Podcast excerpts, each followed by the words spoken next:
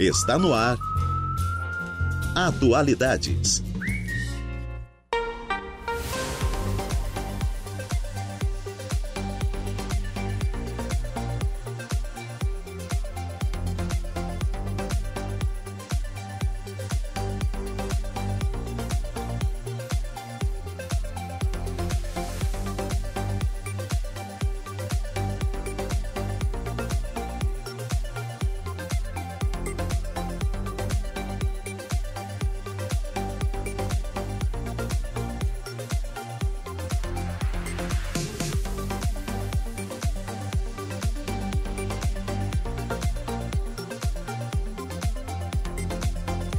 Agora são duas horas e sete minutos. Excelente tarde a você, ouvinte da Rádio Araranguá 95.5 FM. Está no ar o Atualidades desta segunda-feira, hoje, dia 24 de abril de 2023.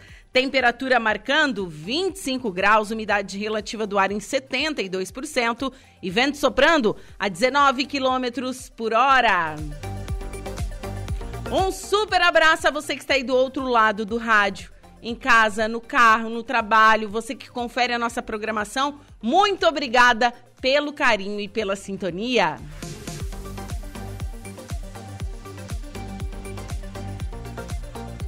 Eu sou Juliana Oliveira e a partir de agora, até às 16 horas, fico no comando do Atualidades na produção e apresentação, trabalhos técnicos por conta de Eduardo Galdino.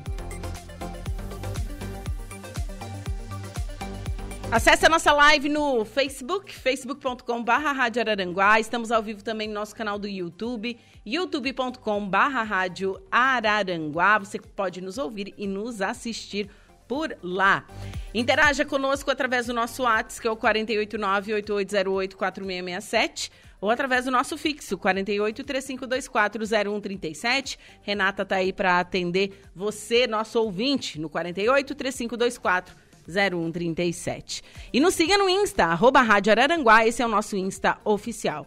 Agora, se você perdeu algum programa, quer conferir ele na íntegra, quer conferir notícias da nossa região, notícias pontuais, notícia de política, de polícia, é, a coluna de abertura do Saulo Machado, só acessar o nosso portal radioararanguá.com.br. Lembrando que os programas ficam, ficam disponíveis lá em formato de podcast para você escutar direto no Spotify. Então acessa radioararanguá.com.br.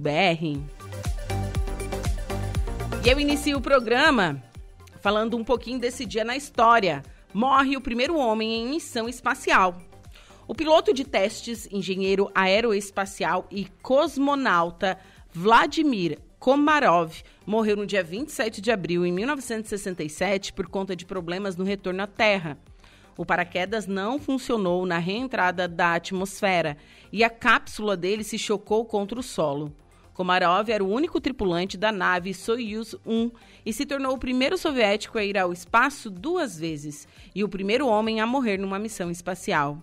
Kamarov fez parte do primeiro grupo de cosmonautas selecionado em 1960 juntamente com Yuri Gagarin e German Titov, os dois primeiros homens em órbita da Terra. Apesar de não reunir todas as exigências físicas necessárias, sua perseverança e grande conhecimento como engenheiro foram determinantes para que ele seguisse com seu trabalho como cosmonauta.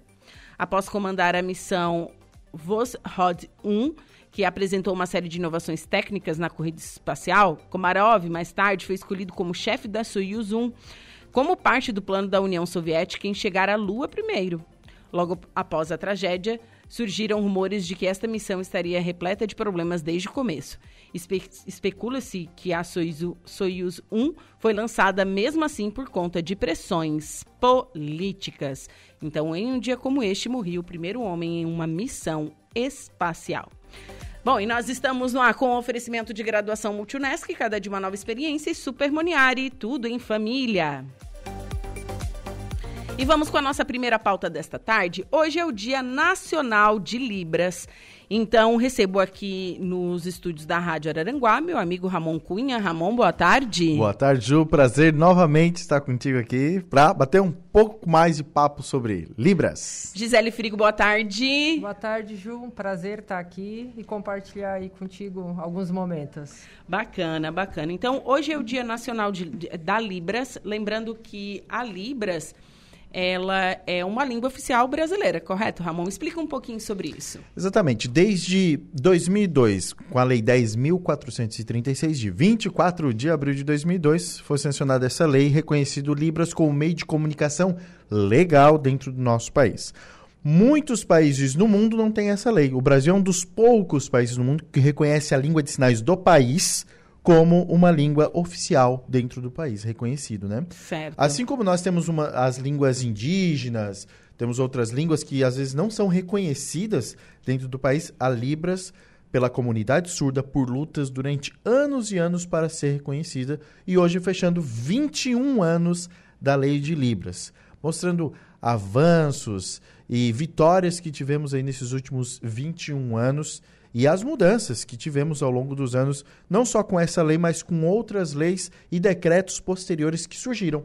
Então, a partir de 2002, começou aí a, a caminhada para formações de professores, para educação de surdos, mas tudo isso já veio desde 1989, 1990, com o encontro de profissionais no Rio de Janeiro e em São Paulo. A Declaração de Salamanca, na Espanha, também contribuiu muito para isso.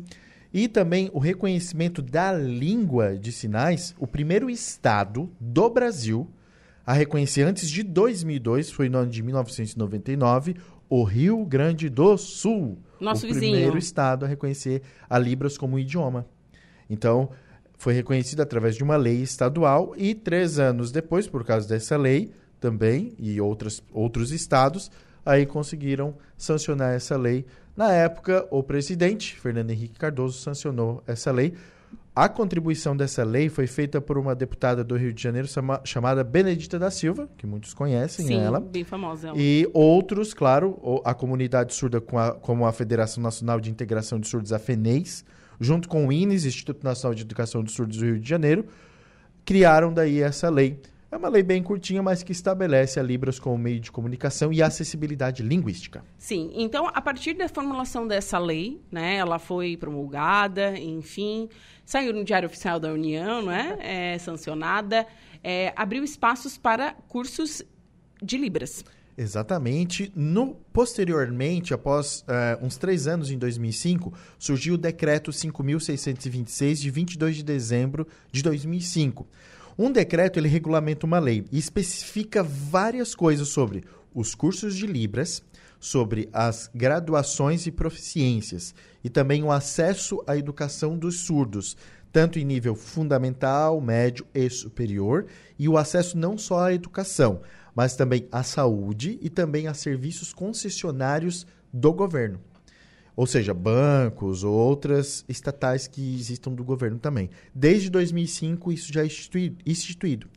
Ou seja, já existia leis anteriores que falavam, davam pinceladas sobre surdos, sobre libras, mas a lei específica da Libras 2002 e o decreto que regulamenta essa lei fez expandir a educação e a obrigatoriedade das instituições, sejam elas particulares ou públicas, para dar acessibilidade à comunicação. Mas assim, uh, Ramon, é, isso é muito bonito na teoria. Na prática, a gente não encontra isso. Né? Eu, eu, por exemplo, eu nunca vi nenhuma pessoa surda sendo atendida com um profissional de Libras junto ou algo parecido com isso. Eu realmente não conheço.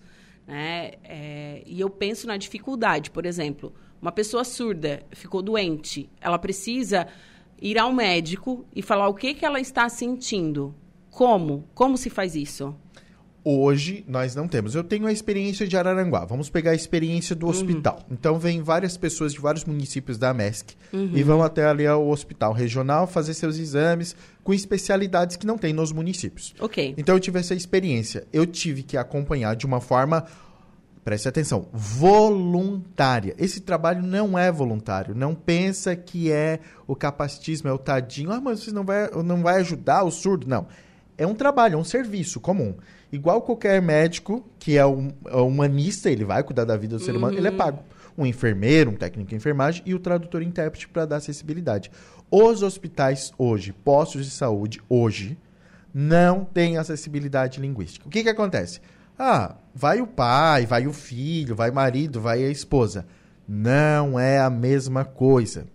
Porque aquilo é família. É a responsabilidade do Estado ou até mesmo do particular que está aqui ter acessibilidade. Não tem rampa aqui para subir?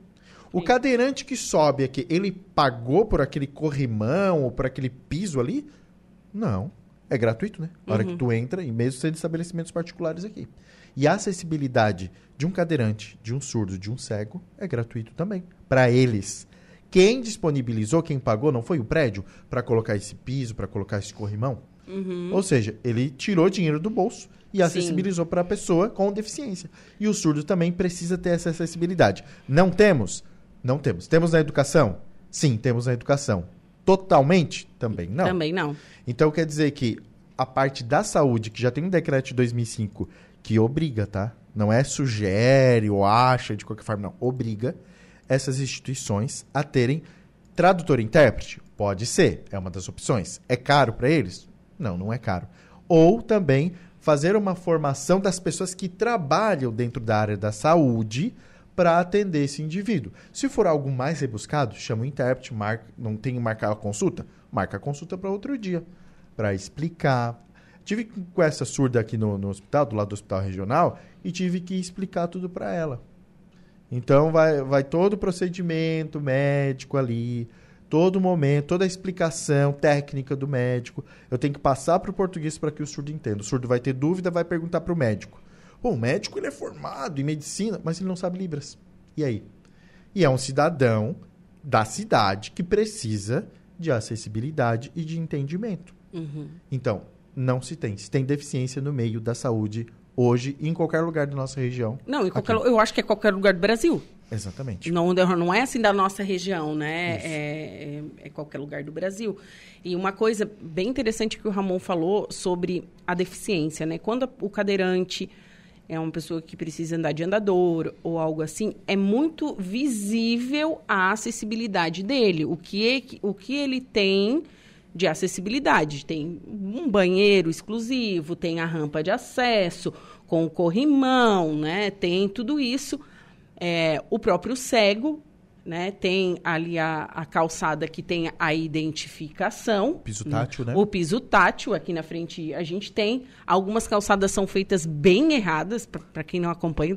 Eles trocam o, o fina, porque assim, ó, o, a, a, calça, a lajotinha vermelha contínua quer dizer que tá, que tá ok, pode ir. A de bolinha é onde para, tem algum obstáculo. Eu já vi trocada. Atenção. Ou o pessoal que bota no meio da calçada, no meio fio, e daí passa o poste no meio, passa a placa no, No meio. meio, é. E Então, fora que dá um passo, tá na, tá na, na estrada. É, vai ter que né? ser equilibrista. Então, né? então pa- para esse tipo, tanto a pessoa cadeirante, enfim, para o cego, é uma coisa muito visível. A gente consegue ver que ele tem essa acessibilidade. Que hum, no Brasil ainda ela é, é bastante precária, né? Mas para a pessoa que é surda, a gente não, a E gente não identifica. E aí tá, a população ela precisa entender sobre geral deficiência, pessoa com deficiência, instituído em 2006, 2007, tá, pela ONU, beleza. Mas isso é deficiência intelectual, cognitiva, a parte cognitiva que é comprometida, e a sensorial. Quando tu fala de cadeirante, é sensorial. Quando tu fala de cego e surdo, é sensorial. Ela não compromete o intelecto do indivíduo, a não ser que tenha uma comorbidade que seja outras deficiências junto. Mas só aquela deficiência ela não tem. Então, um lado é a cognitiva, é a intelectual, que é síndrome de Down, autismo, deficiência intelectual. Agora, quando eu falo de cadeirante, rampa, cego, piso tátil, né, cão-guia, bengala, e o surdo? Aí o surdo é um recurso humano e não arquitetônico. Justamente. E o recurso humano, as empresas, até a parte pública do sistema, impede que o humano vá lá exercer a sua função para que o surdo tenha acessibilidade. Dou exemplo aqui, um- agora um bom exemplo em Araranguá. Câmara de Vereadores. Eu tenho tradutor e intérprete nas sessões abertas. Ah, a Janete e a Márcia. A Mar... Eu conheço a Márcia. Então, as duas são. né, A Janete é minha aluna, é uma das minhas filhas. Eu ensinei Libras para ela em 2010 ela se tornou profissional. Trabalhou comigo na UFSC, no Instituto Federal. E hoje a gente vê somente Araranguá, Turvo e Criciúma com acessibilidade de Câmara de Vereadores. E os outros lugares?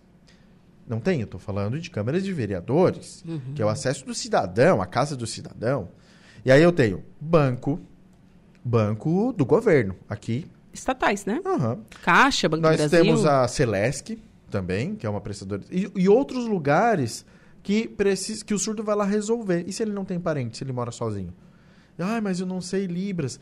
Já tem a lei, o decreto há 18 anos, a lei de Libras há 21 anos. E ainda assim as pessoas não sabem. A gente coloca em redes sociais, a gente coloca em rádio, a gente coloca em TV anos e anos e as pessoas não sabem. Não, eles sabem, mas não querem cumprir. Tipo o INSS. A, surda, a menina surda foi lá pedir um BPC, eu acho, do INSS, e negaram o tradutor intérprete. Negaram. "Ah, a gente não tem esse tipo de serviço aqui. Aí o que, que a gente fez? Ministério Público. Então o INSS vai responder pro Ministério Público porque eles não contrataram um tradutor intérprete para acessibilizar. Sim, porque havia necessidade. Totalmente. E aí essas instituições, ah, mas a gente não tem. Claro que não tem um concursado no INSS, é óbvio que não tem. Mas toda instituição, seja ela federal, estadual ou municipal, ela tem prerrogativa de contratação de serviços. Tá na lei isso. Então não pode dizer não, porque pode isso. E se quiser faz licitação de uma empresa e contrata o tradutor e intérprete. Ou se não faz concurso, que também está dentro da legislação. Ou seja, os surdos, eles se acostumaram já com a dificuldade. E quem dificulta é quem não sabe da Libras, quem não tem a informação. E assim eles vão levando a vida, né? Sim. Na dificuldade, acostumaram com essa dificuldade. Né? Sim. E com o tempo, claro, a Associação de Surdos, por exemplo, de Araranguá já conquistou muitas coisas. Uma nova sede na Vila São José. Né? Aqui no Castro Alves eles têm o CAESP, que já contribui muito para a educação de surdos, para os ouvintes aprenderem Libras. Já é uma disseminação que temos em Araranguá, em Criciúma, com a Associação de Surdos. Mas precisa mais. Os poderes públicos e os particulares, empresários, precisam ter essa É que consciência. sim, a, a consciência deve partir agora, assim, acredito, né? Você falando tudo isso, é, a gente vê que a comunidade surda está bem organizada. Tem associação, tem tudo. Agora, os, as pessoas que ouvem que devem se organizar, né? É, falta essa, esse lance da, da empatia, enfim, de, né? de prestar um serviço bom para essa parte da população que não escuta. Aí é que eu tenho né, as formações para essas pessoas. Eu preciso do quê? Formação. Uhum. E nós temos formação.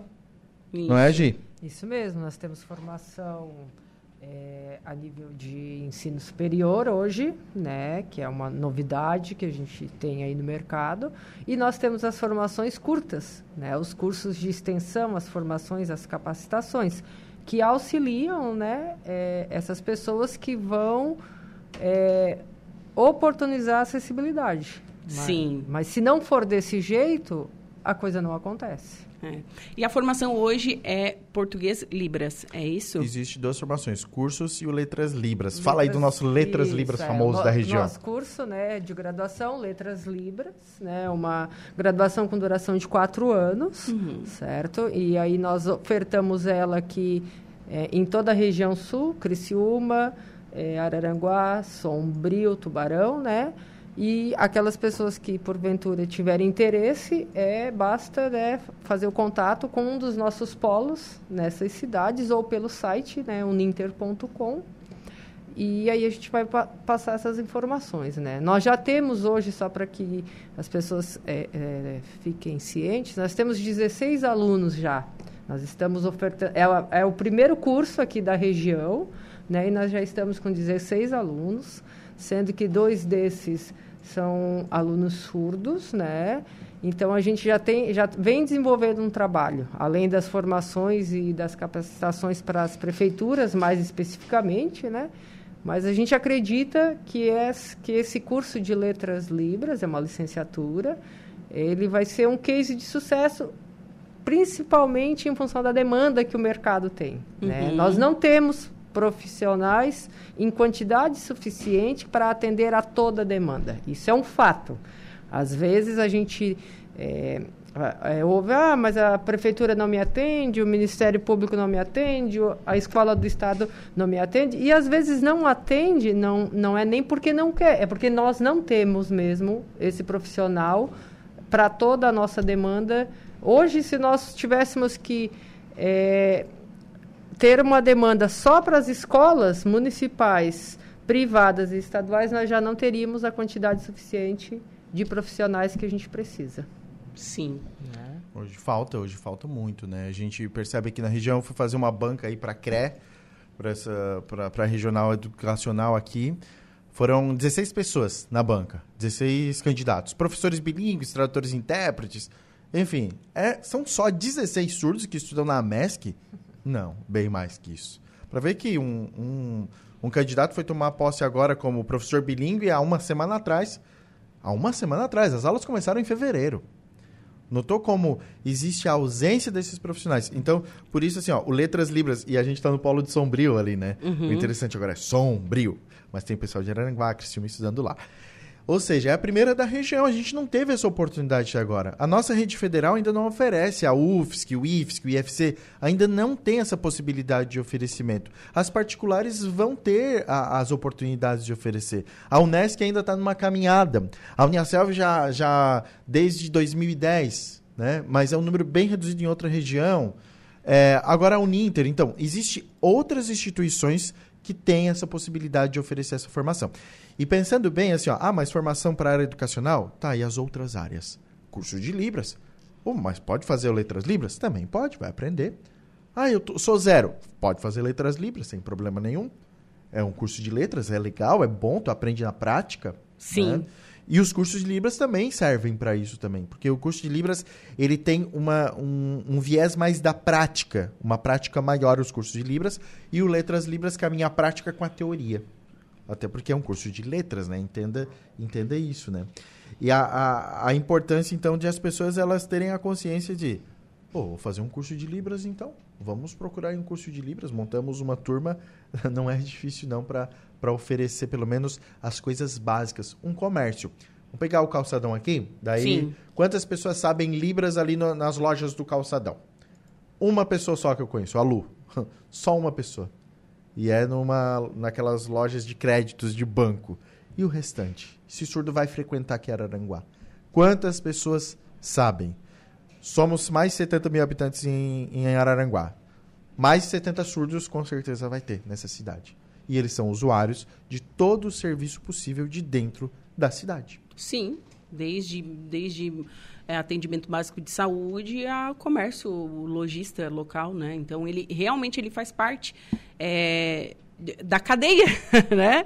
Da sociedade. Só ele não tem essa maior acessibilidade a tudo isso, né? E, gente, é pensar por esse viés realmente é bastante complicado. É, e a gente pensar em outras cidades. É, eu estava pensando em Santa Rosa do Sul. Santa Rosa do Sul é uma cidade pequena, tá? Uhum. Mas lá em Santa Rosa do Sul, eu tenho sete surdos adultos, fluentes em Libras, usuários de todos os serviços da cidade. Eles vêm em Sombrio também. E eu tenho mais umas quatro crianças surdas lá dentro. É, uma, é um número muito grande para uma cidade muito pequena. Sim. Então, no, no mês passado, eu fui lá e interpretei o casamento de dois surdos no cartório. Então, foi lá o juiz de paz. Lê tudo e eu tive que interpretar tudo, né? É, é, aí você aceita, você aceita. Daí ele estuda em língua de sinais e eu tenho que falar em português no que eles estavam sinalizando, né? Tive que fala, fazer, fazer isso. Então foi interessante, porque eles são usuários de um serviço. E olha que interessante, o cartório foi lá e me ligou: Ramon, a gente vai fazer um casamento. Ok. Quanto é que é tua hora de interpretação? Tanto. Uhum. O cartório se responsabilizou em colocar um intérprete, em pagar esse intérprete, igual pagou o juiz de paz, igual pagou a escrivã, para acessibilizar desde a, quando tu faz lá junto os papéis, que é uns 15 dias antes, depois faz o casamento, esses dois momentos eu tive que estar tá lá. Ou seja, os cartórios hoje, eles acessibilizam. Só que tem um porém. Só pode trabalhar nos cartórios quem é intérprete de verdade. O que, que é um intérprete de verdade? É um formado em letras libras, é um com uma pós-graduação de libras, é alguém que tem a- as proficiências de bancas. Então, são algumas possibilidades. Ramon, eu tenho três cursos de Libras, eu sou intérprete? Não, você não é intérprete, você é bilíngue. Você é bilíngue. Eu só eu, eu entendo que as pessoas não posso auxiliar em alguma coisa, ok. É, mas você não é intérprete, não. Não, é, não, não tem como ser. É como se eu dissesse assim, ó, vamos ali no Wizard, no FISC, vamos fazer os comerciais dessas escolas aqui, né? Daí vai lá, a pessoa faz um ano de, de curso de inglês. Aí vem Hollywood e te liga assim, olha só, você pode é, interpretar o Oscar aqui 2023 para nós, fazendo simultaneamente do inglês para o português, aqui para Rede Globo, pode ser, que é que eles fazem a transmissão. Uma pessoa de um ano de inglês pode fazer isso? Não. No mínimo, um intérprete que vai fazer essa transmissão nacional vai ter que ter, no mínimo, uns 10 a 15 anos de experiência em tradução e interpretação, antes de aprender a língua. Então, eu tenho a possibilidade de tu profissionalizar aqui na nossa região com letras libras, né? Essa é a primeira possibilidade. Para te conseguir fazer com que esse profissional atue nesses lugares. Se você não é tradutor intérprete, você é bilíngue. Bilíngue não é tradutor intérprete. Ele pode ensinar, né? ele pode interagir, ele pode conversar. Mas interpretar, não. É o problema que a gente sempre cita, Ju, lá dos velórios, né? Que teve o velório do Nelson Mandela. O Nelson Mandela ficou lá. Daí tem um intérprete, ele tinha problemas né, psíquicos, intelectuais, cognitivos, e ele só mexia as mãos. Ele não fazia a língua de sinais sul-africana. O que, que aconteceu? Eles descobriram que ele estava só lá enrolando, fazia alguns sinais, né? E o Barack Obama estava do lado do cara. Olha só, como é que o governo deixou passar isso, né? Por isso que depois no velório da Chapecoense, quando a gente interpretou, eram profissionais da rede federal, que eram intérpretes de verdade, para não passar vergonha, né? Por isso que se tu digitar intérprete de Libras da Chapecoense no Google, tu não vai encontrar nada. Porque daí não teve nenhuma, nenhum problema, né? Nenhum problema. O fato é que tem que ser gente capacitada. Mas as pessoas vêm, ai, mas aí o surdo vai ficar sem intérprete, melhor assim um mais ou menos do que. Não. Será que é bom tu ir para uma mesa de cirurgia com um médico mais ou menos? É. Vidas estão em jogo. A formação de um indivíduo, criança e adolescente, também está em jogo. Por isso que a gente precisa da formação de nível superior para que as pessoas possam atuar. Sim, sim. Dizer, Esse caso do Mandela mesmo, que foi, tem 10 anos isso, né? O Mandela morreu em 2013, acho que foi. É, É, é. isso. Tem 10 anos. O, cara. Vou te mandar um meme no WhatsApp. Depois eles colocaram ele mexendo as mãos, daí ele, as mãos, daí ele fazia os balão, os bonequinhos de balãozinho assim na mão dele. É. Porque de tanto meme que surgiu. Sim. E o cara ainda, como é que foram permitir lá no meio do estádio isso? Sim. Furo, né? Muito furo. Né? Muito furo, realmente. Ele- aque- Aquele caso ali foi, foi bastante, bastante complicado, né? Imagina, para o mundo inteiro, o mundo inteiro assistindo. E o cara lá fazendo balãozinho, enfim. E o velório da Chapecoense também foi o mundo inteiro. Sei lá, 3 bilhões de pessoas assistiram às transmissões com 32 emissoras do mundo inteiro. Também estava sendo transmitido. E nós estamos em quatro intérpretes. Quatro. Revezando. Gente séria. Ali, o nosso, o nosso índice de tempo de serviço, no mínimo, era 12 anos de experiência. Na época ali eu tinha, sei lá, uma média de 13, 14 anos, as outras tinham até mais que eu. Tinha gente que tinha ali 18 anos de experiência naquela época, 2016. Ou seja, gente experiente, de muito tempo, que já sabia o que estava fazendo. Mas, Ra, olha só, é, quem, que- quem tem essa vontade de ser um profissional, assim como você? É, a gente sabe que tem muitas é, profissões que tem que ter vocação, ou dom, enfim. O que, que- o- qual é o primeiro critério que você é, diria para quem quer começar nessa profissão? Hoje, a pessoa tem uma boa comunicação.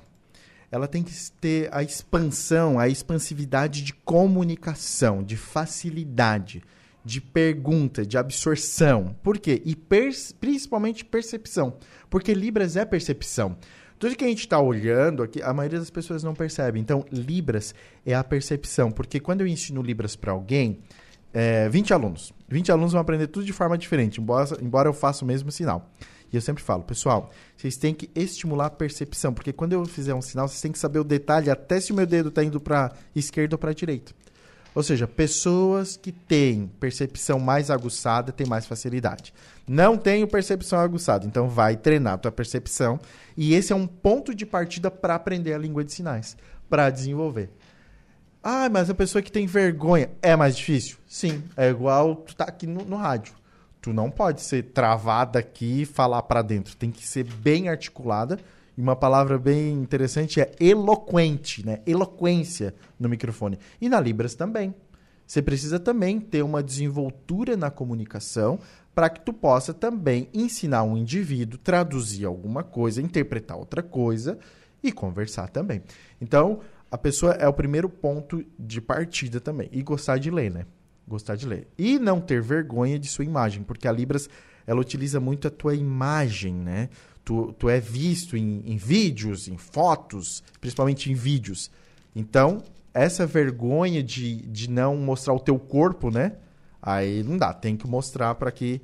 Porque é o teu objeto, né? De mostrar a Libras. Então são coisas importantes que tu parte dali para frente para te fazer um curso ou principalmente a graduação. Bem, bom, foi um prazer conversar com vocês nesta tarde. Eu acho que foi é, bem eloquente, né? Explicamos bem. E Ramon, parabéns pela sua profissão, viu? Muito obrigada. Obrigado, Ju. Muito obrigado pela visita. Obrigada. Bom, agora são 14 horas e 37 minutos. Eu vou para um rápido intervalo comercial e em seguida eu volto com o destaque da polícia e a primeira parte da previsão dos astros. Fiquem comigo.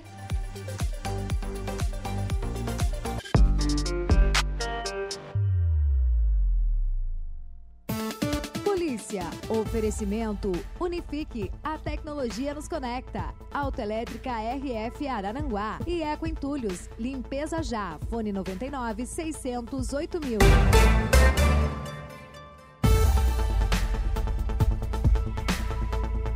Agora são 2 horas e 47 minutos e vamos com o destaque da polícia com o Jairo Silva. Boa tarde, Jairo. Boa tarde, Juliana. Após a morte de crianças em uma escola de Blumenau há poucos dias e as ameaças de novos atentados, a Polícia Civil realizou operações durante todo o dia da última quinta-feira, dia 20, em todas as escolas públicas municipais e estaduais, bem como as privadas na região do Vale do Araranguá. O objetivo, Juliana, é garantir a segurança das crianças, professores e demais servidores. Os trabalhos iniciaram pela manhã e finalizaram após o horário das aulas, sem nenhuma ocorrência. De acordo com o delegado Jair Pereira Duarte, participaram dos trabalhos 17 viaturas da Polícia Civil e 37 policiais civis e viaturas. Diversos assuntos, diversos temas. Atualidades.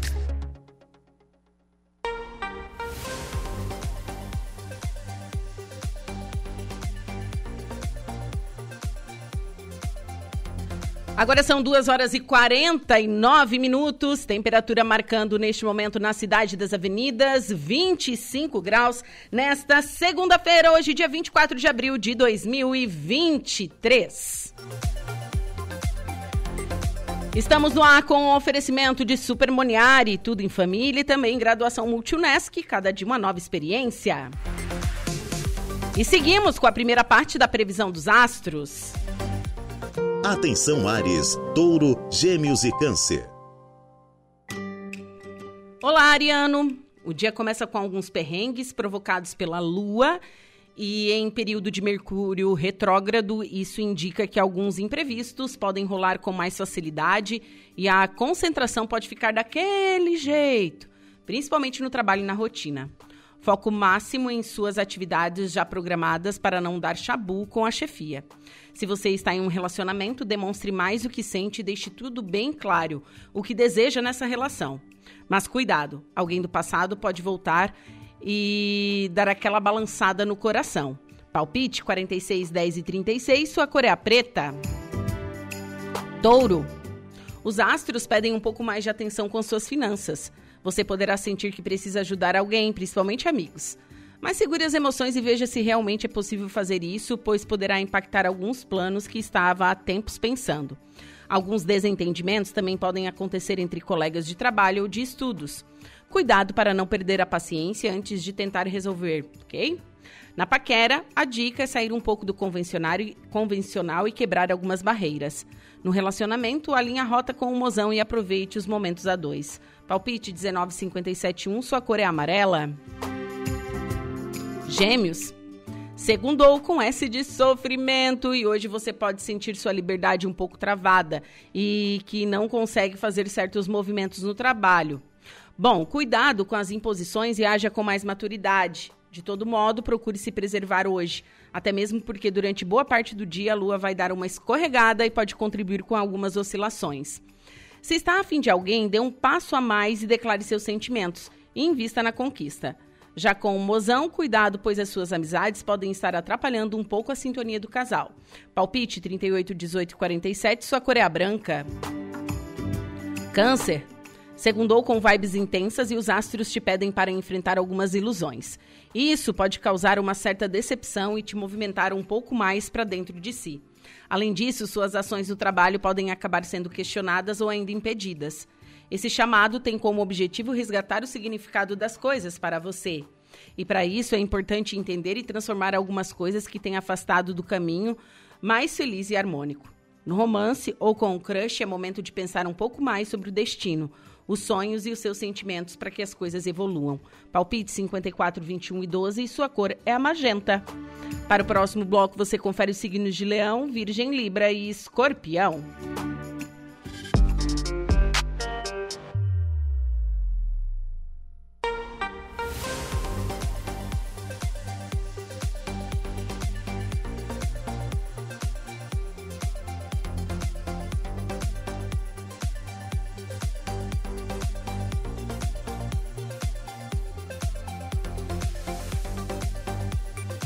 Agora são 2 horas e 53 minutos.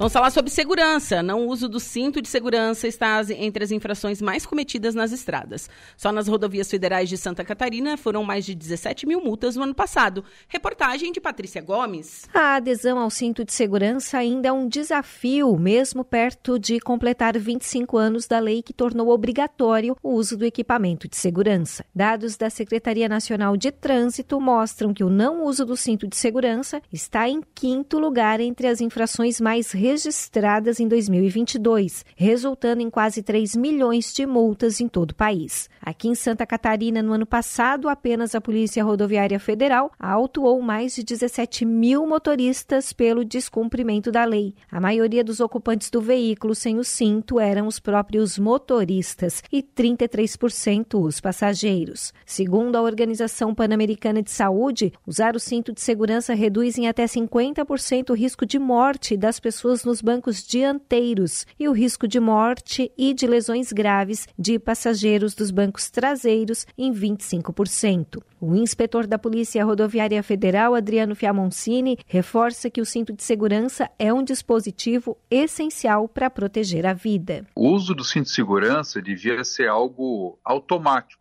É até incrível que tenha que haver uma multa para o motorista que não use o cinto, ou seja, uma multa obrigando o passageiro a proteger a si mesmo, é até uma ironia. É aquela velha ideia do motorista que, ah, vou só até ali, não vai acontecer nada, mas o cinto é um equipamento obrigatório e ele salva vidas, principalmente em colisões frontais, tipo o incidente que mais mata nas rodovias federais de Santa Catarina. Transitar sem o cinto de segurança é considerado uma infração gravíssima, com multa no valor de R$ 195,23 e cinco pontos na carteira. O valor da multa é o mesmo tanto para o condutor ou o passageiro que estiver sem o cinto. O inspetor da Polícia Rodoviária Federal, Adriano Fiamoncini, esclarece que a multa recai sempre sobre o condutor do veículo, pois cabe a ele garantir a segurança de todos os passageiros. Então, mesmo que ele esteja usando o cinto e um passageiro não, a multa vai para o motorista. Então, ele é o responsável por guiar todos, exigindo que todos estejam devidamente presos ao cinto, inclusive no banco traseiro. É muito comum as pessoas acharem que estão mais protegidas por estar no banco traseiro e não usarem o cinto. As pessoas que estão sem cinto no banco traseiro, numa colisão frontal, são violentamente jogadas para frente e podem inclusive machucar as pessoas que estão no banco dianteiro com um cinto de segurança. Também para os animais domésticos, o uso do cinto de segurança é obrigatório, como orienta o inspetor Adriano Fiamoncini. Tem que estar preso ou no cinto de segurança no veículo ou nessas coleiras especiais vendidas em pet shops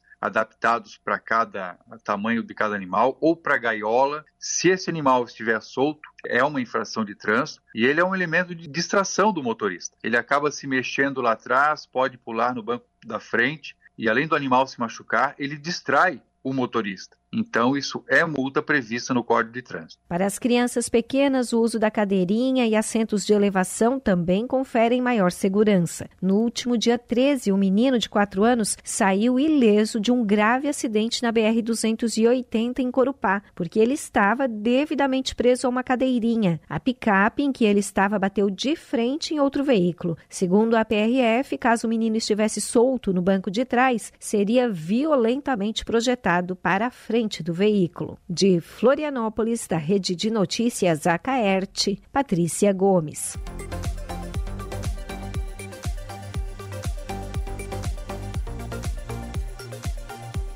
Agora são 2 horas e 57 minutos e a sul catarinense Zilda Arnes é incluída no livro dos heróis e heroínas da pátria. O nome da pediatra e sanitarista Zilna Arnes Neumann foi inclui, incluído no livro dos heróis e heroínas da pátria, que fica no Panteão da Pátria e da Liberdade em Brasília. A lei foi sancionada pelo presidente Lula e publicada hoje no Diário Oficial da União. Nascida em 25 de agosto de 1934, em Forquilinha, cidade vizinha aqui, Zilda Arnes atuou para combater a desnutrição infantil e para valorizar a importância do trabalho voluntário. Indicada três vezes para o Prêmio Nobel da Paz e homenageada no Brasil e no exterior, foi uma das fundadoras da Pastoral da Criança. Zilda trabalhou junto com a comunidade e treinou voluntários para ensinar mães de crianças em situação de vulnerabilidade a usar o soro caseiro, que combate a diarreia e desidratação. Com apoio do Fundo das Nações Unidas para a Infância, a Unicef, as ações alcançaram 72% do território nacional. Outro papel decisivo de Zilda Arnes no combate à mortalidade infantil foi para reverter a síndrome da morte súbita em 2009, uma campanha liderada pela Pastoral da Criança reforçou aos pais a necessidade de colocar o bebê para dormir de barriga para cima, já que evidências científicas apontam que a posição seria mais segura. Em 2004, Zilda fundou a Pastoral da Pessoa Idosa e capacitou líderes comunitários para auxiliar idosos a controlar vacinas, evitar acidentes em residências e identificar possíveis doenças físicas e emocionais. O projeto atende hoje mais de 100 mil idosos em 579 municípios do país. Zilda Arnes estava em missão de paz no Haiti em 12 de janeiro de 2010, quando morreu aos 75 anos na capital Porto Príncipe. Após um forte terremoto, a brasileira acabou atingida pelos escombros no desabamento do teto de uma igreja, onde fazia uma palestra. Então, Zilda Arnes, é um orgulho, né, para todo catarinense ter essa médica sanitarista, né, nascida aqui em Forquilinha, né? Então ela entra no livro dos heróis e heroínas da pátria brasileira. Mais detalhes você confere no nosso site radioararanguá.com.br.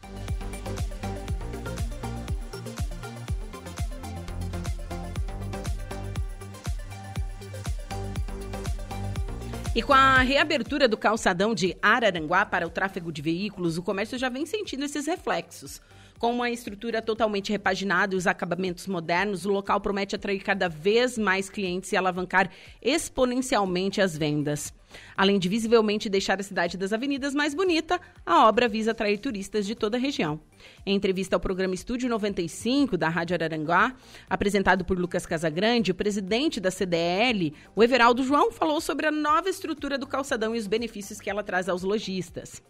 Bom, ainda faltam muitas coisas para a finalização da obra, mas com a abertura a veículos já houve uma grande mudança no, ambi no ambiente. A circulação de veículos traz pessoas, a gente atrai gente.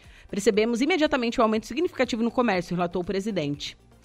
Não conheço nenhum calçadão com esse tamanho. A abertura para a passagem de veículos é vital. Se impedíssemos o trânsito, precisaria de um aproveitamento maior do espaço, realizando assim uma rua coberta. Mas sabemos que precisaria de um grande investimento, explicou Everaldo. Bom, os proprietários serão penalizados no período da pandemia e também com o calçadão fechado. A maioria são imóveis alugados. Essa combinação foi complicada, porque quando não entra cliente, o inquilino não recebe dinheiro e não paga o proprietário.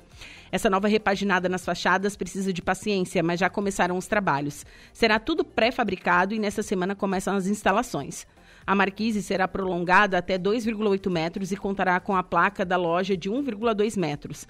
Essa padronização faz o ambiente ficar adequado, acrescentou o presidente. Então, vai ter uma padronização do comércio que está no calçadão. Claro, vai ficar bem mais bonito, né? O ambiente vai ficar bem mais adequado. Bom, a abertura do calçadão ajuda muito o CDL. Com a reabertura, é claro que agrega. A partir de maio, no Dia das Mães, vamos realizar algumas ações. Espera-se que até lá o, mo o mobiliário já esteja pronto. Com certeza teremos um sábado mais bem movimentado, finalizou Everaldo. Entrevista completa, matéria completa, você acompanha no nosso site radioararanguá.com.br.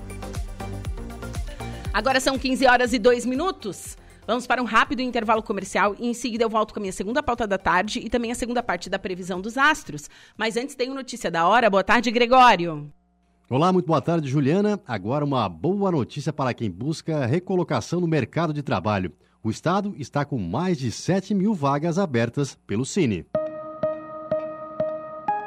Notícia da hora. Oferecimento: Giasse Supermercados, Laboratório Bioanálises, Civelto Centro de Inspeções Veicular, Clínica de Olhos São José, Lojas Colombo, Rodrigues Ótica e Joalheria e Mercosul Toyota.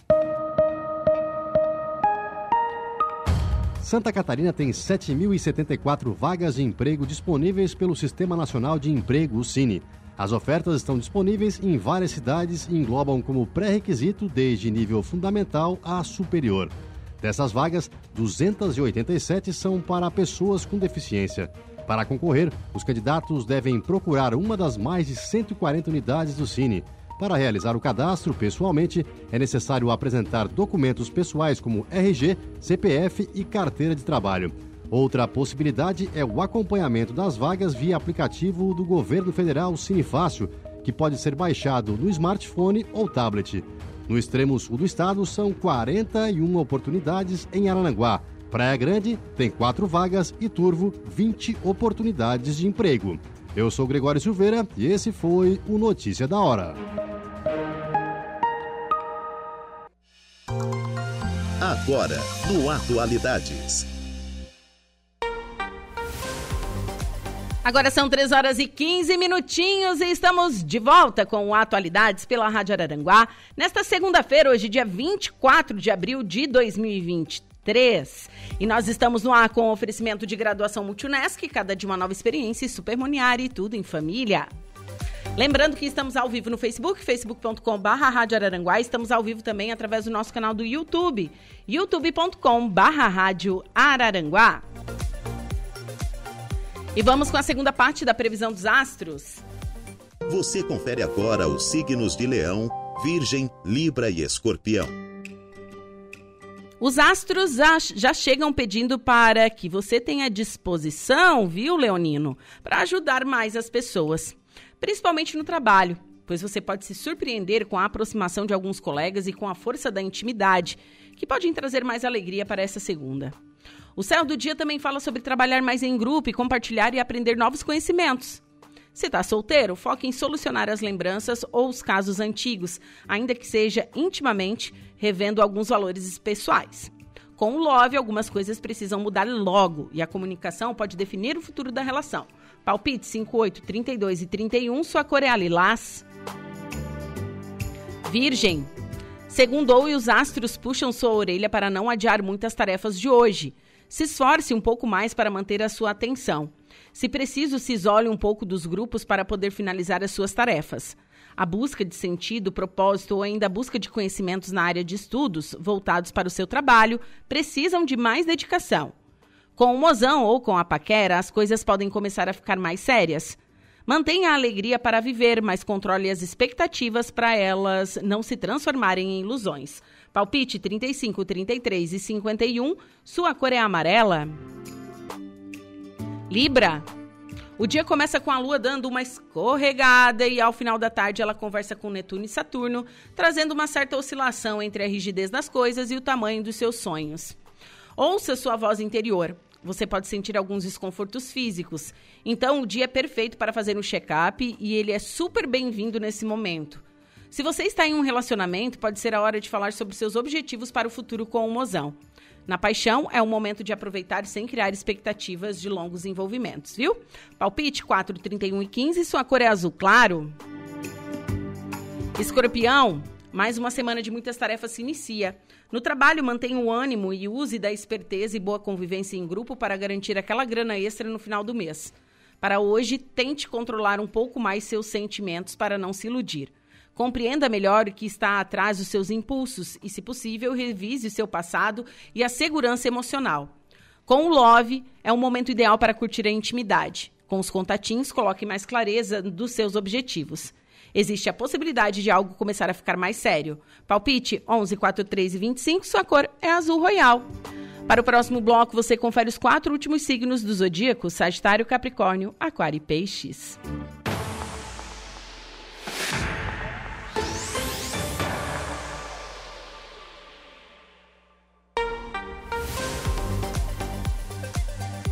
Agora são 15 horas mais 18 minutos. Temperatura aqui no centro de Araranguá, marcando 24 graus. Agora nós vamos até Criciúma conversar com a reitora da Unesc, presidente da ACAF, da ACAF, a Luciane Sereta. Luciane, boa tarde. Muito boa tarde, boa tarde a todos os nossos ouvintes. Então, Lu, é, tem hoje tem fórum em defesa das universidades comunitárias que acontece em Criciúma, correto? Isso mesmo. Hoje teremos o Fórum Parlamentar proposto pela Assembleia Legislativa do Estado de Santa Catarina, em nome do deputado Napoleão Bernardes. O Fórum é, Parlamentar em Defesa das Universidades Comunitárias Catarinenses. Sim. Nós já iniciamos esse movimento já faz quase 30 dias, com a implantação do Fórum lá em Florianópolis, na, na própria Alesc, no dia 29 de março. De lá para cá, o deputado percorreu com os, com os deputados das regiões, né? Depo, de, percorreu todas as instituições comunitárias. Nós somos a 12 temos duas ainda além da nossa depois. E hoje, então, chegou é, a vez de Criciúma, da Unesc.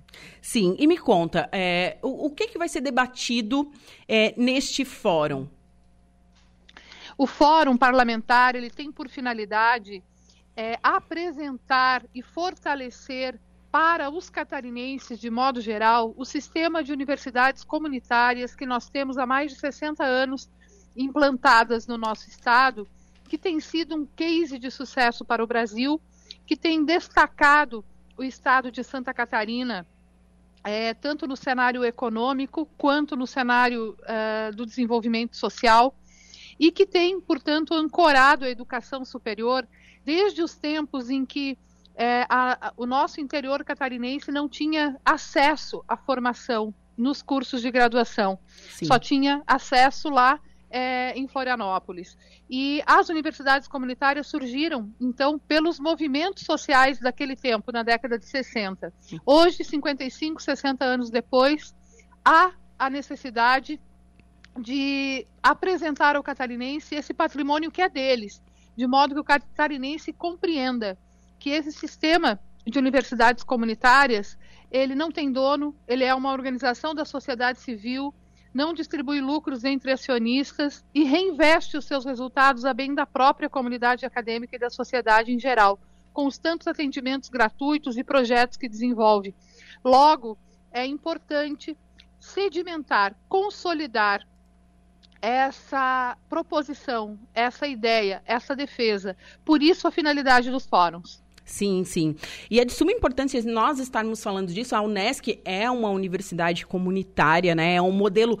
Esse modelo defendido pela CAF, né? Enfim, é um modelo genuinamente catarinense, co correto, Lu?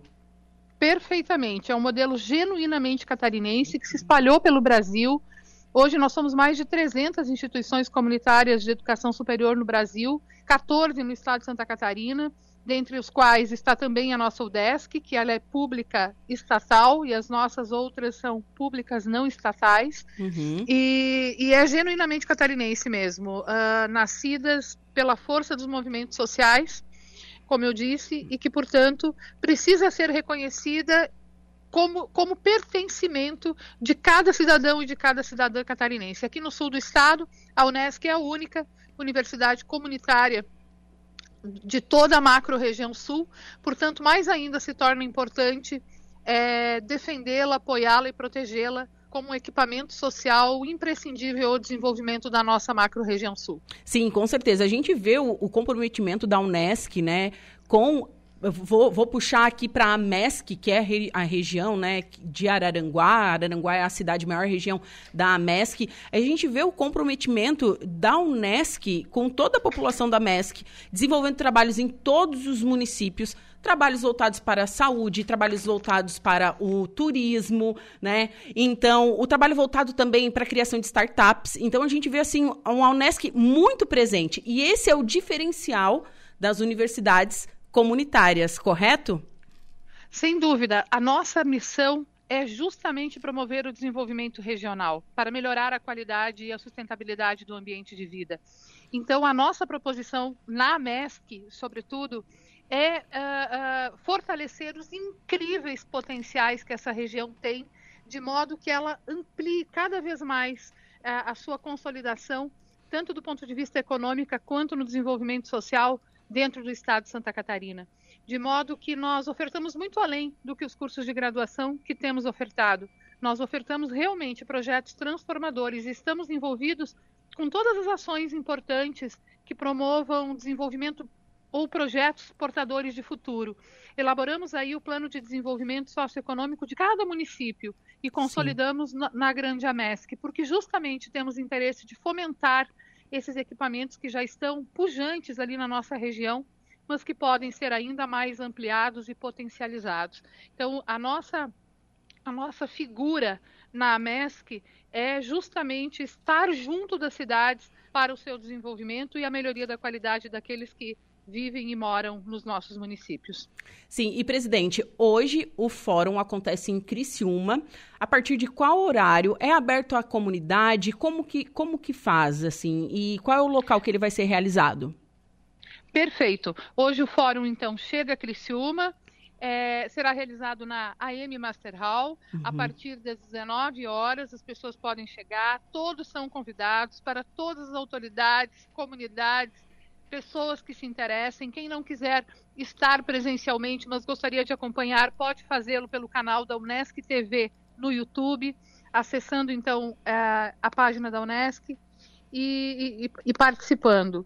Sim. E todos serão bem-vindos, serão, será um momento muito importante para marcar ainda mais a importância desse equipamento de educação superior, que é um patrimônio, como eu disse, intelectual do nosso Grande Sul e do Estado de Santa Catarina, que são as universidades comunitárias, e aqui no nosso caso, a Unesp.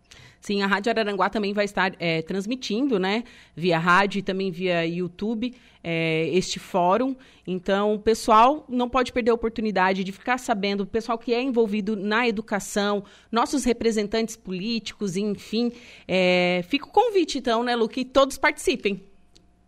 Com certeza, estamos esperando a todos, em, de modo muito especial, os nossos parlamentares que estarão presentes, a maior parte dos nossos parlamentares da nossa região já confirmaram presença, e isso é muito importante, porque é a partir deles também que políticas públicas são, são desenvolvidas, né? Então, todos, todos estão convidados.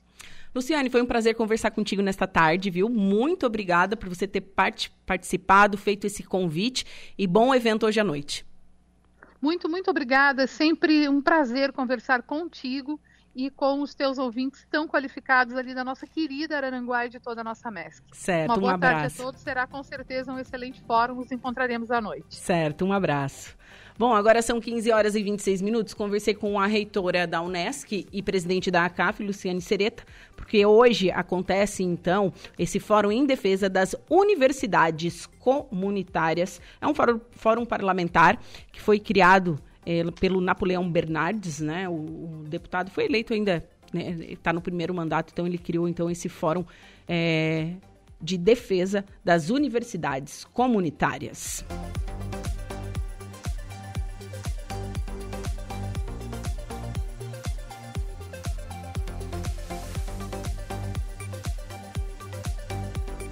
E vamos falar sobre agronegócio. Produção de leite catarinense aumentou em cerca de 32 milhões de litros, segundo Epagre. O crescimento foi de 1,1%, enquanto que a maioria dos estados diminuiu. Reportagem de Carol Denardi. Enquanto a quantidade de leite adquirida pelas indústrias do país caiu 5,1% em 2022, segundo pesquisa trimestral do leite do IBGE, em Santa Catarina o cenário é outro. A quantidade aqui no estado aumentou em cerca de 30 32 milhões de litros, crescimento de 1,1% no ano passado, em comparação com 2021. Atualmente, o extremo oeste, oeste, meio-oeste e o litoral sul, em quarto lugar, são as regiões catarinenses com maior produção de leite. O analista de Socioeconomia e Desenvolvimento Rural da Epagri-Cepa, Tabajara Marcondes, detalha os motivos da alta produção do leite catarinense. Santa Catarina é o quarto produtor nacional, com aproximadamente 13% de toda a oferta de leite no Brasil. E esse destaque da produção leiteira catarinense, ele já é de praticamente desde meados dos anos 90 para cá, tem sido muito comum a atividade leiteira catarinense, a produção leiteira crescer a taxas maiores do que de praticamente todos os estados do Brasil. E isso se deve a uma combinação de fatores, alguns aspectos relacionados a, a questões de clima, de solo, da nossa própria estrutura fundiária, que a atividade leiteira é muito baseada na agricultura familiar,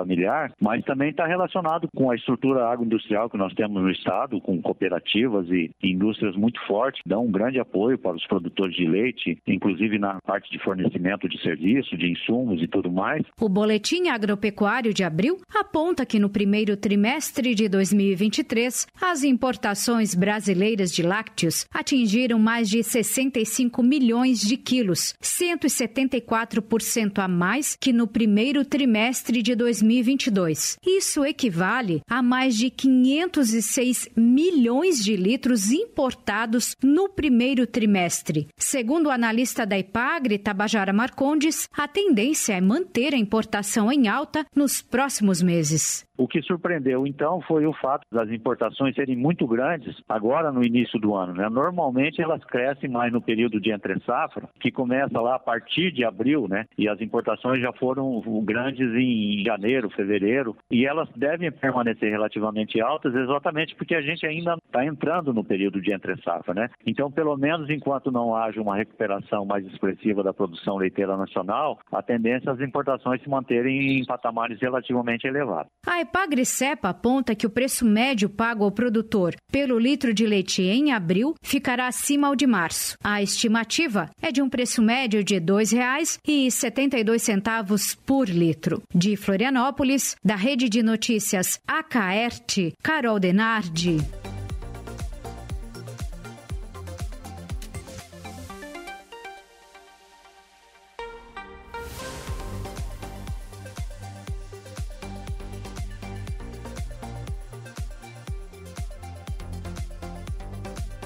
Agora são 3 horas e 30 minutos. E a rua, a rua Rui Barbosa, uma das principais vias de Araranguá, segue interditada para o fluxo de veículos. Com o passar dos dias, o buraco continua cedendo e com isso a prefeitura está buscando uma solução definitiva. Em entrevista ao programa Estúdio 95 da Rádio Araranguá, o secretário de Obras, Cristiano Coral, deu detalhes do que deve ser feito. Recebemos os técnicos contratados para a solução na Rui Barbosa. Já estamos providenciando a montagem da licitação para que a obra aconteça o mais rápido possível. Nesse momento, estamos limitados quanto à possibilidade de receber recursos do Estado, mas temos recursos próprios para isso. Colocaremos rochas bem grandes. No local do buraco, vamos retirar tudo que foi feito, pois não funcionou, e vamos fazer a retirada das estacas que estão em solo mole e tem partes do rio com até 26 metros de profundidade, gente. Coral ainda afirmou que o estudo apontou para a solução mais em conta, mas que resolva. Essa é a forma mais barata e no decorrer da Rua Barbosa iremos utilizar soluções mistas com estacas, gabiões e pedras. O projeto completo devemos receber na quarta-feira. Ainda não temos a estimativa de valores, pois precisamos, através desse estudo, saber a quantidade de material a ser utilizada. O uso das rochas passa por uma questão técnica de encaixe. Elas vão penetrar na argila mole até que se estabilizem. O erro ali foi fazer um misto entre pedra e areia. Quando deu a chuva, a água entrou e tirou a areia, por isso temos que fazer tudo com pedras. O tamanho dessas pedras é que impacta na solução definitiva. Precisamos de peso para segurar a encosta.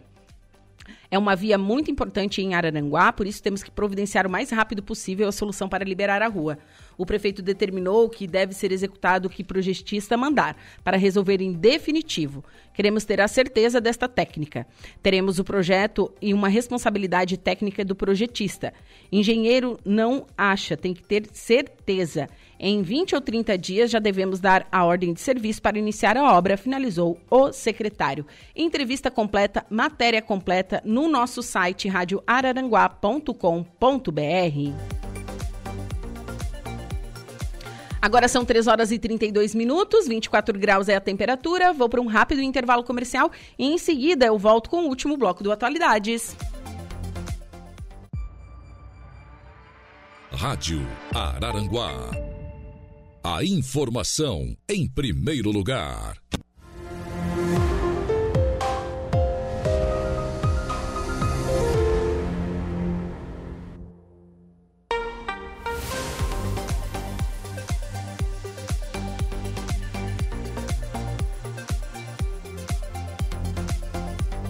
Agora são 3 horas e 42 minutos. Você está na sintonia da Rádio Araranguá 95.5 FM. Hoje, segunda-feira, excelente início de semana a você que está aí do outro lado do rádio, em casa, no carro, no trabalho. Você que confere a nossa programação, muito obrigada pelo carinho, pela sintonia. Nessa segunda-feira, 24 de abril. E claro, fica sempre ligadinho aqui na Rádio Araranguá, né? Bom, estamos lá com o oferecimento de graduação Multunesc, cada de uma nova experiência e Super Moniari, tudo em família. E vamos com a última parte da previsão dos astros. Atenção Sagitário, Capricórnio, Aquário e Peixes. Olá, Sagitariano. Para começar bem mais uma semana, os astros indicam para você cuidar um pouco mais da sua saúde física. Observe as sensações que seu corpo vem indicando para você, desde os sentimentos que predominam ao longo do dia até mesmo aos prazeres físicos que você busca na comida ou no lazer. Inicie uma atividade física e melhore a sua alimentação. No trabalho, cuidado com a teimosia, procure novas soluções tecnológicas e concretas que possam ser implementadas e melhorar ainda mais seu trabalho.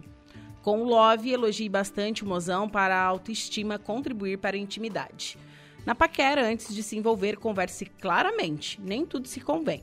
Palpite 15, 6 e 26, sua cor é azul marinho. Capricórnio, o recado astral é bem claro hoje. Cuide melhor da sua autoestima, priorize isso acima de tudo, pois ela pode trazer muitos benefícios para você. Nas questões de trabalho, sai um pouco da zona de conforto, manda ver nas ideias e na sua criatividade, que estará tinindo. O céu está aberto também para investir em algumas parcerias. Olho aberto nas oportunidades. Se você está num relacionamento, é o momento de falar mais sobre os sentimentos, mas lembre-se de preservar a sua individualidade também. Nas paqueras, alguém no trabalho ou do seu cotidiano pode demonstrar interesse, então fique de olho. Palpite 25, 36 e 9, sua cor é a vermelha. Aquário, a nova semana pode vir com a bola toda para você. Porém, será preciso buscar novas maneiras de fazer as coisas, novos conhecimentos, expandir um pouco mais o seu repertório. Com sua grana, os astros pedem mais responsabilidade no uso e na consistência das buscas. Quebre suas ilusões e as oscilações que esses pensamentos causam em você. Bom, com o mozão, a busca por sua segurança é a chave da sensação do pertencimento e saúde da relação. Na paquera, avalie mais os seus objetivos e as suas buscas. Não deixe de aproveitar as oportunidades, mas seja realista na medida da entrega. Palpite 46, 10 e 1, sua cor é laranja.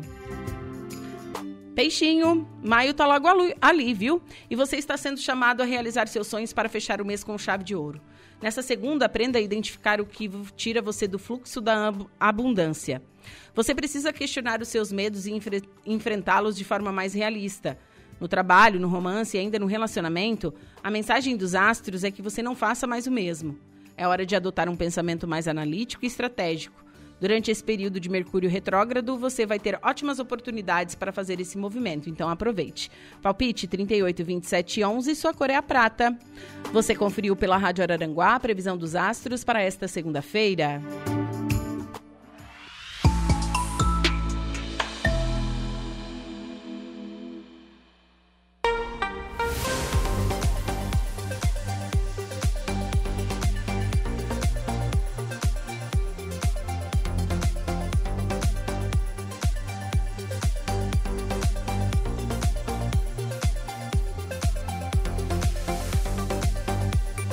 E BRDE alcança já 1 bilhão em contratações em 2023. Agronegócio responde por 33% da demanda de créditos nos 100 primeiros dias do ano. Reportagem de Patrícia Gomes. O volume de crédito movimentado pelo BRDE já é 55% maior esse ano comparado ao mesmo período do ano passado. O Banco Regional de Desenvolvimento do Extremo Sul alcançou o valor de 1 bilhão de reais em contratações nos primeiros 100 dias do ano, nos três estados do Sul. No ano passado, nesta mesma época, ele atingia em torno de 646 milhões. Os setores com maior demanda de créditos foram o agronegócio, que responde por 33% das contratações, seguido pelo setor de energia limpa e renovável e inovação, especialmente aqueles com recursos do FINEP. De acordo com o vice-presidente e diretor de acompanhamento e recuperação de créditos, Marcelo Dutra, o crédito no BRDE está cada vez mais pulverizado e com novas fontes de financiamento. O BRDE vem assumindo, nos últimos anos, um protagonismo de um novo posicionamento de pulverização de crédito, de captação de recursos internacionais e de customização dos financiamentos. Isso de acordo com cada projeto proposto, além, lógico, do apoio e realização de programas de inovação. O resultado obtido pelo BRDE nos primeiros 100 dias do ano já representa o alcance de 30% da meta prevista para 2023, que é de 4,1 bilhões de reais. O diretor financeiro Eduardo Pinho Moreira destaca. O BRDE é um banco de boas notícias. E nós atuamos em várias áreas. Por isso, setores importantes que promovem o desenvolvimento dos estados do Sul são atendidos pelo banco, notadamente no agronegócio, uma atividade econômica extremamente importante e significativa. Para esse ano, o BRDE quer aportar pelo menos 500 milhões de reais em operações do Banco Verde. Segundo Eduardo Moreira, uma estratégia que reforça o compromisso do banco com áreas e projetos vinculados à sustentabilidade verdade. Afinal de contas, nós estamos nos tornando, já nos tornamos, na verdade, um banco verde. Os nossos financiamentos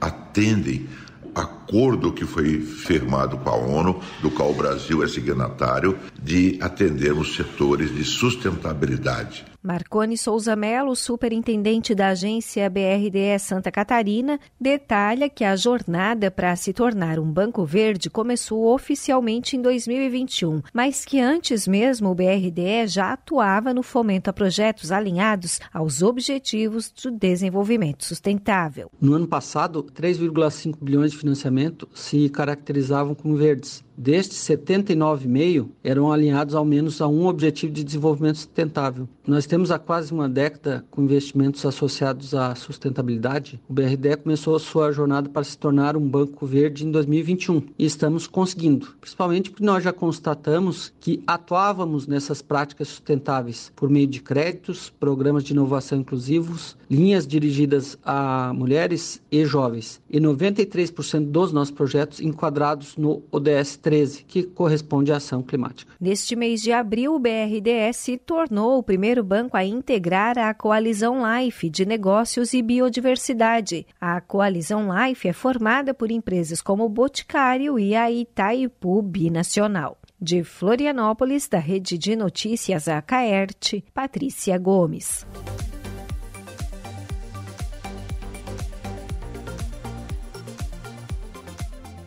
Faltando agora 10 minutinhos para as 16 horas. Você está na sintonia da Rádio Araranguá 95.5 FM nesta segunda-feira, hoje, dia 24 de abril de 2023. E após o veraneio, a Secretaria de Obras de Araranguá retomou o andamento do mirante do Morro dos Conventos. Este é um novo equipamento turístico que o local receberá, que contará com pracinha e passeio público com acessibilidade que antes não havia. Com certeza, esse espaço de lazer vai mudar ainda mais o Morro dos Conventos e impressionará moradores e turistas. O projeto arquitetônico foi elaborado pela empresa Realize. E, bom, a manutenção de estradas, iluminação e outros serviços públicos estão sendo feitos diariamente, né? É, e a administração pública de Araranguá está trabalhando, então, para continuar realizando mais revitalizações. Então, Após essa passagem do verão, a Secretaria de Obras já retomou o andamento do Mirante do Morro dos Conventos.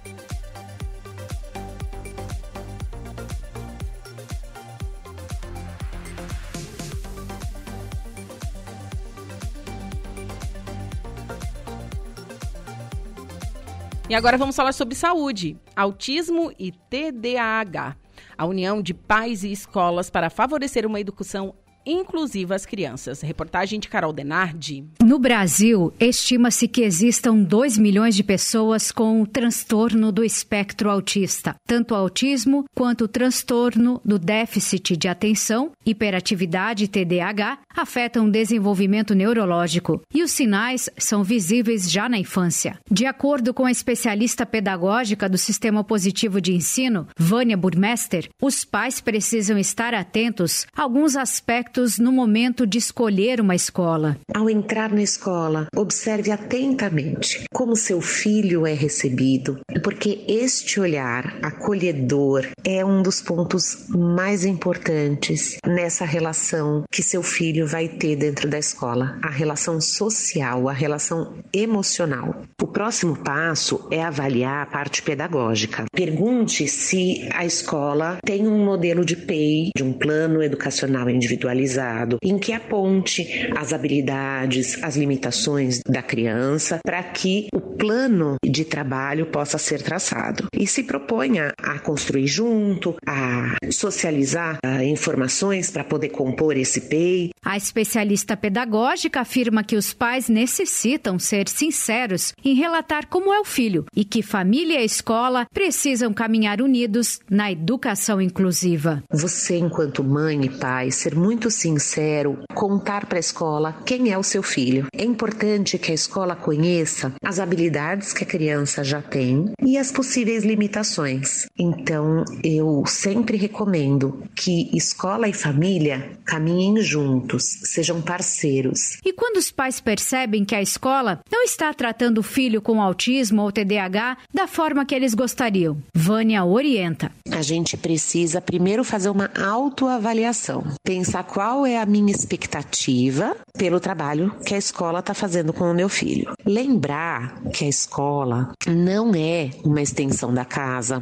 que a escola não é a casa da avó, que a escola não é um espaço terapêutico e nem um trabalho onde a criança vai ser tratada individualmente o tempo todo. Então, isso demanda alguns comportamentos, algumas frustrações que a criança vai viver que fazem parte de relações, de sensações e que às vezes a gente gostaria que fosse diferente. Então façam essa primeira análise primeiro, né? Se não é um exagero da mãe, do pai, então eu penso que a melhor conduta quando a gente não concorda com o que está acontecendo é ir até a escola e conversar. Outra atitude que a família pode ter para contribuir nas questões sociais, de relacionamento, em especial com os colegas e famílias, é se aproximar das demais mães, convidar os colegas para irem em casa, em que seu filho possa estar com essas crianças fora da escola. De Florianópolis, da Rede de Notícias AKERT, Carol Denardi. Agora são 3 horas e 55 minutos. A Laura Alexandre, boa tarde. Boa tarde, Juliana. Boa tarde, nossos ouvintes da Rádio Araranguá 95.5 FM. Excelente início de semana para nós. Início de semana depois de um feriadão e outro tá chegando por aí. E outro tá chegando por aí, é verdade. É. Bom, o Eduardo disse assim, ó, top. e quais são os destaques do Dia em Notícia? O Dia em Notícia. Daqui a pouco, Juliana, por telefone, conversa com o prefeito de Balneário Rui do Silva, o Quequinha é, vai falar sobre a, sua, a aprovação das suas contas, né? Contas da administração municipal, exercício 2021, lá de Balneário Gaivota, contas que foram aprovadas pelo Tribunal de Contas do Estado, TCE. Ainda por telefone, Jonas Dávila, secretário municipal de Agricultura e Obras de Sombrio, assunto trabalho da patrulha mecanizada lá em Sombrio. E ainda teremos entrevista com o Francisco Dielo de Souza, gerente executivo da AMES, que vai falar sobre a queda de arrecadação do Estado e municípios da nossa Associação dos Municípios do Extremo Sul do Estado de Santa Catarina. Muito bem, Alaor. Excelente programa para você. Obrigado. Ouvintes, muito obrigado pelo carinho, pela sintonia. Eu volto amanhã, a partir das 14 horas, com mais um Atualidades. Um beijo no coração de todos e até breve. A Juliana volta amanhã nesse mesmo horário. Agora, notícia da hora com Gregório Silveira. Boa tarde. Olá, Laor, muito boa tarde. Olha, a Mega Sena acumula e próximo concurso deve pagar 50 milhões de reais. Notícia da hora. Oferecimento: Giasse Supermercados, Laboratório Bioanálises. Civelto Centro de Inspeções Veicular, Clínica de Olhos São José, Lojas Colombo, Rodrigues Ótica e Joalheria e Mercosul Toyota. Ninguém acertou as seis dezenas do concurso 2585 da Mega Sena, realizado no sábado em São Paulo. As dezenas sorteadas foram 14, 26, 34, 36, 43 e 59. Ficam acumulados para o próximo concurso, que será na quarta-feira, 50 milhões de reais. 70 apostadores acertaram a quina e vão receber cada um o prêmio de pouco mais de 58 mil reais. As apostas podem ser feitas até às 19 horas do dia do sorteio, em qualquer lotérica do país ou pela internet, no site da Caixa Econômica Federal. Eu sou Gregório Silveira e esse foi o Notícia da Hora.